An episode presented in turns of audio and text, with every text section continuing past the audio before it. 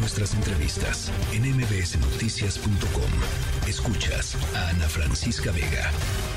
En la línea telefónica, el padre Javier eh, Ávila, el, padre Pato, sacerdote jesuita en la, en la, Sierra Tarahumara, con quien hemos platicado aquí eh, en este año, padre. Y yo le quisiera preguntar qué ha cambiado en estos 12 meses.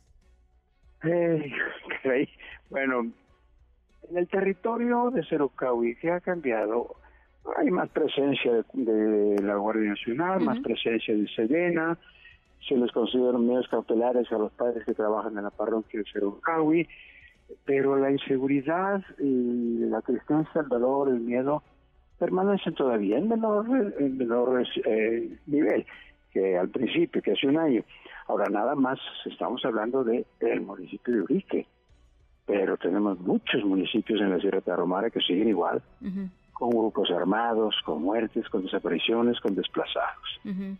el, el, llamado que, que hacían hoy, y, me pareció la verdad importante y conmovedor, eh, pues es por las víctimas de la violencia, por los, por los dos padres, digamos, eh, que cumplen hoy un año de haber sido asesinados, por el padre eh, Javier y el padre Joaquín y por el guía de turistas que también fue asesinado, Pedro Palma, pero por, pero por todas las víctimas de violencia eh, por supuesto, y lo dijimos desde un principio, los padres, la muerte de Joaquín y Javier encendieron los reflectores, pero poco a poco se han ido extendiendo más para, para visibilizar los miles de muertos. Eh, y por ellos hoy doblaron las campanas también en toda la República para recordar que hay esa, esa situación que es muy lamentable. Es muy lamentable. No solamente son dos, son cuatro, son miles. Y lo dicen las estadísticas, no lo dicen, no lo dicen, decimos nosotros, lo dicen las estadísticas. Son niveles muy graves, muy doloroso. Hay que gritar por todos, no nada más por ellos dos. Eh, ¿Dónde está la justicia, padre? ¿Dónde, dónde? Yo creo que se anda paseando del brazo con la impunidad libremente y con una sonrisa socarrona por las plazas. Con la complicidad de quién, ¿no? Porque pues esa es la otra. Claro, debe haber complicidades ahí, por supuesto, gracias. Debe haber, hay complicidades, sin duda. Sobre eso, pues tenemos que seguir nosotros trabajando y haciendo señalamientos. Por otra parte, el, eh, el hecho de que el, el, suceso, por lo que nos aconteció a los jesuitas, pues lo que viene es a reafirmar, a fortalecer nuestra opción y la misión que tenemos de estar al lado de la gente, sobre todo en sus dolores, en sus tristezas, en sus alegrías y gozos también, pero no dejar nosotros esa opción de vida, estar al, a la orden del pueblo y junto con ellos caminar. Hace un par de semanas em, em, ustedes sacaron como comunidad jesuita, sacaron un nuevo comunicado diciendo la violencia continúa en, en la Sierra Tarahumara, había una eh, iglesia eh, rafagueada, como se le dice. Eh, ¿qué, nos podrías platicar sobre esto, padre? Pues eso es muy preocupante, para un servidor es preocupante porque están invadiendo ya terrenos sagrados en donde no se, no se habían metido.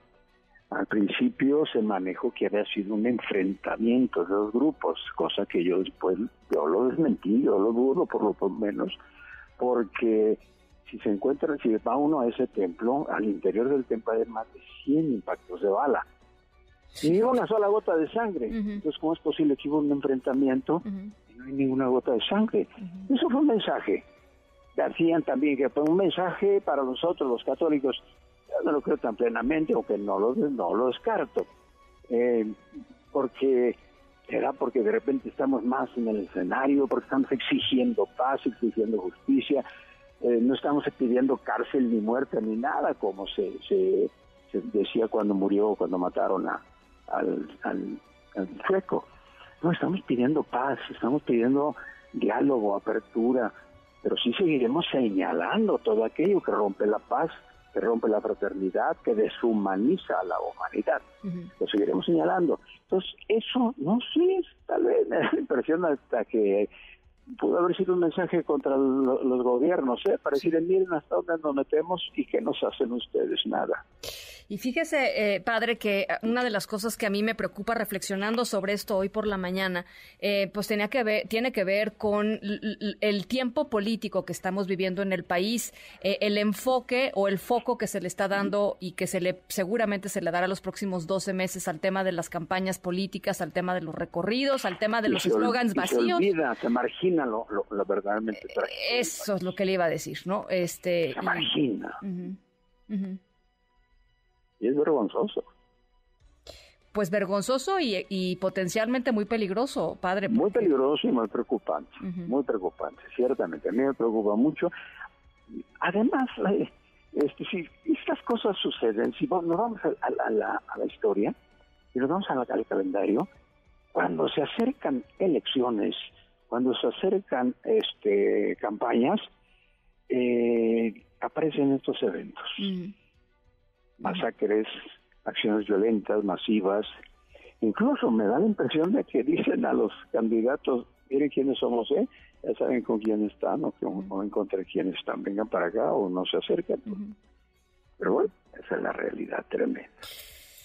Bueno, padre, pues yo le agradezco que platique con nosotros. Le mandamos un abrazo desde aquí para allá porque pues la situación allá eh, pues es muy es todavía de mucho dolor y de y de mucho pues sí, de, pues ¿no? De, dolor. este...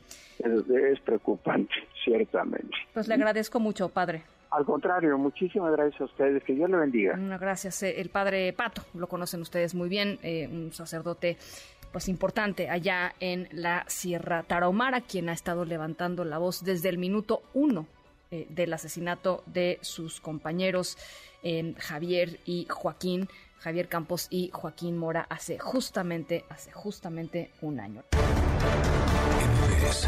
Noticias.